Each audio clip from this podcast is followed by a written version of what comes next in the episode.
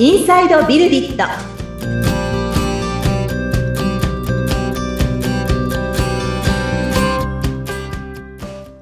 こんにちは。株式会社ビルディットの富田です。アシスタントの菅千奈美です。富田さんよろしくお願いいたします。はい。よろしくお願いします。はい。では今回は、えー、どのような形にしていきましょうか？はい。えーそうですね。前回と前々回とでですね、ええまあ、当社からウニーさんと、えーはい。鶴田さんですね。お二方にお話をいただいたので、まあ、実はあのまとめてですね あの、ええ。お互いのお話を聞くというところにも参加していただいてたので、はい。この。あたりのお話聞いててどうだったかなみたいなところもちょっとこう共有しながら、ええ。あのお二人でですねまたあの今このビルディットのですね場作りというんですかね。うん。ここに向けてですね、お二方がこうマネージャーになっていきたいと手を挙げていただけているので、まあ、このあたりのお話をですね、どんな風にやっていこうとされているか、どんなことを考えているか、みたいなことをですね、共有できればと思いますので、そんな感じでいこうと思います。はい。よはい。ろしくお願いします。はい。では、ウニさんとはい鶴田さんも加わっていただいてということですね。はいはい。そうですねお願いいたします。はい。お願いします。お願いします。はい。では、えーまず、ウニさんからお聞きしようかなって思うんですけど、まあ、これ前回の鶴田さんのね、ディレクターのお話なんですけど、これ聞いていただいて、ウニさんどんな風にお聞きになってましたか？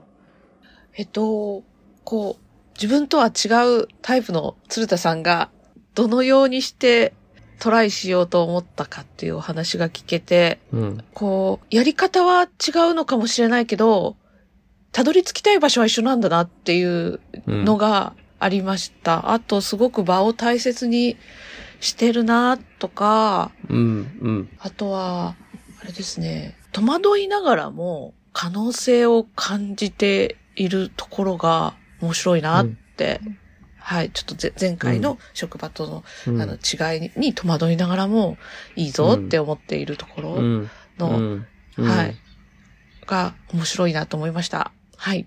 はい、ありがとうございます。鶴田さんのお話は映像制作の現場で、おそらく役割分担がかなりしっかりしている現場だったんじゃないかなって思うんですよね、最初は。それが割とこの新しい業界、ウェブの業界だったり、うんアプリをアジャイル開発で作るだとかね。まあそういう現場になっていく中で、少しずつこの役割の曖昧性だったり、あるいはお互いに補い合う部分だったりっていうのが出てくる現場での、こういろんな変化も味わってこられたのかな、なんていうふうに思うんですけど、うんまあそういった意味で言うと、鶴田さんは多分、あの、今までのお仕事で、かなり大勢の人ですね。人と関わってこられたんじゃないかな、なんていうふうに思うんですけど、これ大体人数で言うと、鶴田さん、どうですか？鶴田さん喋れます？今。大丈夫そうですか？はい、はい大丈夫です。あはい。えっ、と、鶴田さんって大体お仕事で今まで何人ぐらいの人とコミュニケーションしてきたっていう感覚あります？えっと、全員ですか？そうそうそうそそうですね。名刺だけでも1000枚ぐらいはあるんじゃないかなと思うのでう。、んうんうん。もらっ。てない、もらってない人とか考えると、すごい、えーうんもう2倍、2倍、3倍いるかもしれないですね。うん。多いですね。うん。そのはずなんですよね。うん。で、それがやっぱり今のお仕事に生きてるというか、なかなかこう数千人とこうネットワーキングであり、そこからのこの仕事につながるコミュニケーションでありっていうのをこう経験してる人っていうのはそんなにはいないですから、間違いなく鶴田さんの強みというか、はい。うんあの個性になっているところってありますよね。うんはい。ありがとうございます。鶴田さんはウニさんのお話どんな風にお聞きになってましたか？そうですね。まあ、ウニさんと同じなんですけど、えうん。ー同じ方向を向いて、同じことを実現しようとしているっていうのはすごく心強い、あのー相棒と言いますか、えーパートナーだなっていうふうに感じながら、本当に、なんでしょう、働く人が働きやすくて、挑戦しやすい会社にしていけるといいなと思ってます。うん、うん、うん、うん。ありがとうございます。あの、お二人ともこの、まあ、マネージャーを目指すということで、ここで働くメンバーにとっての働きやすい場、そして、まあ、挑戦を助けられるような場、みたいなことをですね、あの、フレーズとして挙げておられると思うんですけど、何かこう、具体的に取り組んでることだとか、普段から気をつけていること、みたいなことっていうのが、もしあれば、シェアしていただきたいんですけども、どうですか？お兄さんから喋ります？はい。うん。えーっと、まず感謝をすること。うん。うん。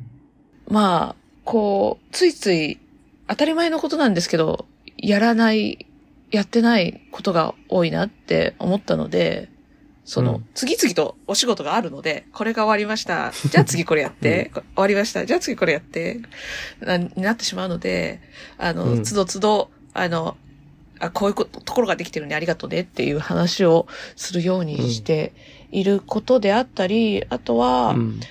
えーっと、まあ、できてるかどうかはちょっと置いといて、えーっと、富田さんは富田さんのこの発信スタイルがあると思うんですね。表現の仕方があって。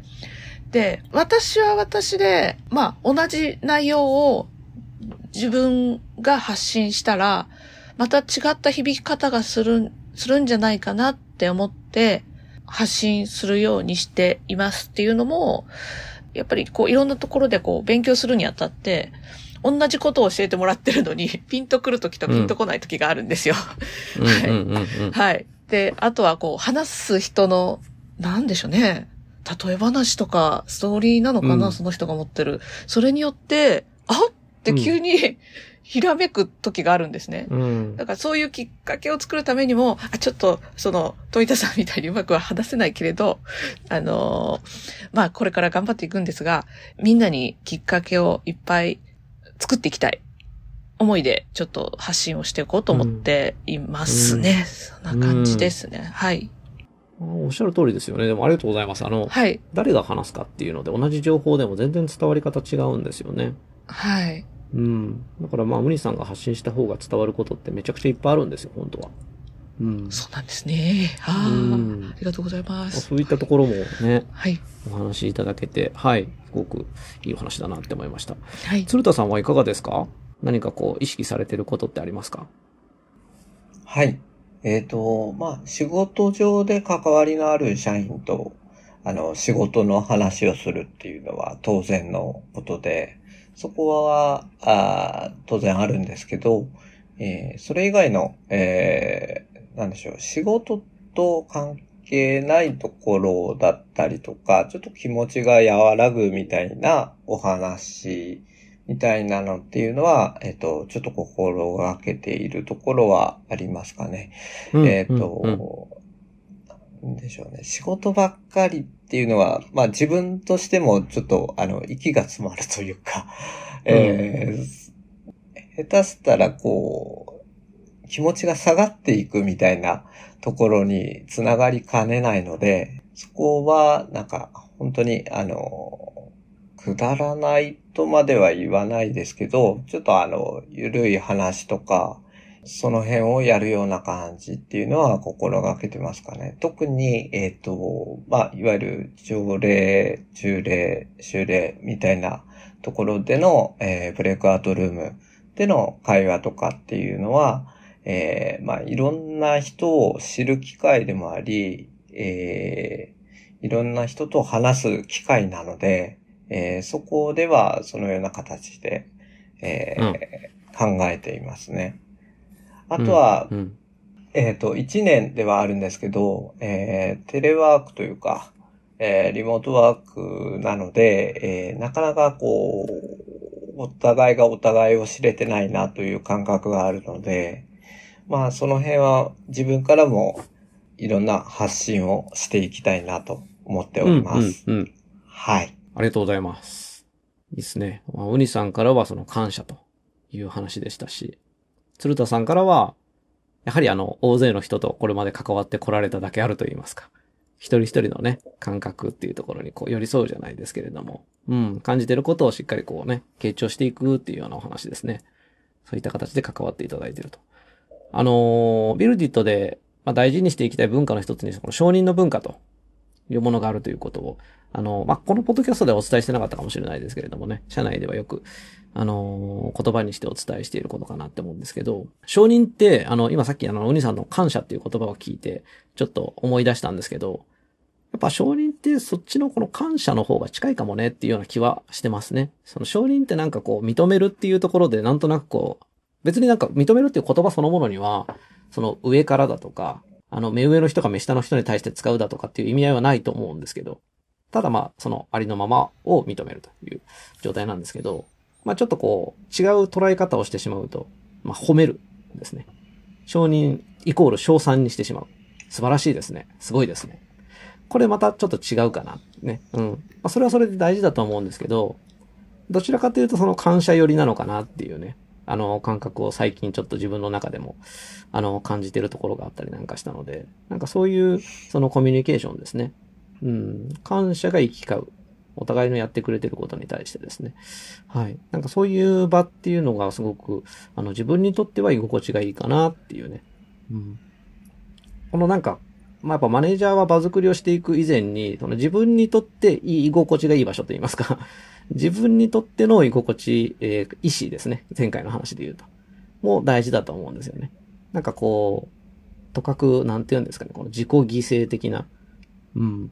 自分はすごくモヤモヤしてるし、いろいろ担ぐものが増えたし、仕事量だけめちゃくちゃ増えちゃったし、大変だけどみんなが良ければそれでいいかってなっちゃうような場作りってちょっと違うような気がするんですよね。うん。だからやっぱこう、まず自分が求めている状態といいますか。うん。で、その、い自分の居心地の良さというか受け止めっていうのは、きっとメンバーにも伝わるんだろうなっていうふうにも思うんですよね。うん。まあなんかそういったことを考えながらこれからも場作りをこう一緒にやっていければいいなっていうふうに思いました。というところで、ちょっと今日は今回がね、時間がいっぱいになってしまったので、また改めてこの話はい続きができればいいななんていうふうに思ってます。はい。はい。二人ともありがとうございます。ありがとうございます。はい。ありがとうございます。番組を聞いてご感想、ご質問、お問い合わせなどがありましたら、番組説明欄に富田さんの会社の URL を記載しておりますので、そちらからお問い合わせをお願いいたします。はい、えーこの番組は Google Podcast、Amazon Music Podcast、Apple Podcast、Spotify の各サービスでもお楽しみいただけます。番組を聞いて気に入っていただけた方は、購読、フォローの設定もよろしくお願いいたします。毎週木曜日に配信しています。はい。お兄さん、鶴田さん、富田さん、ありがとうございました。はい、ありがとうございました。ありがとうございました。ありがとうございましたあり。がとうございました。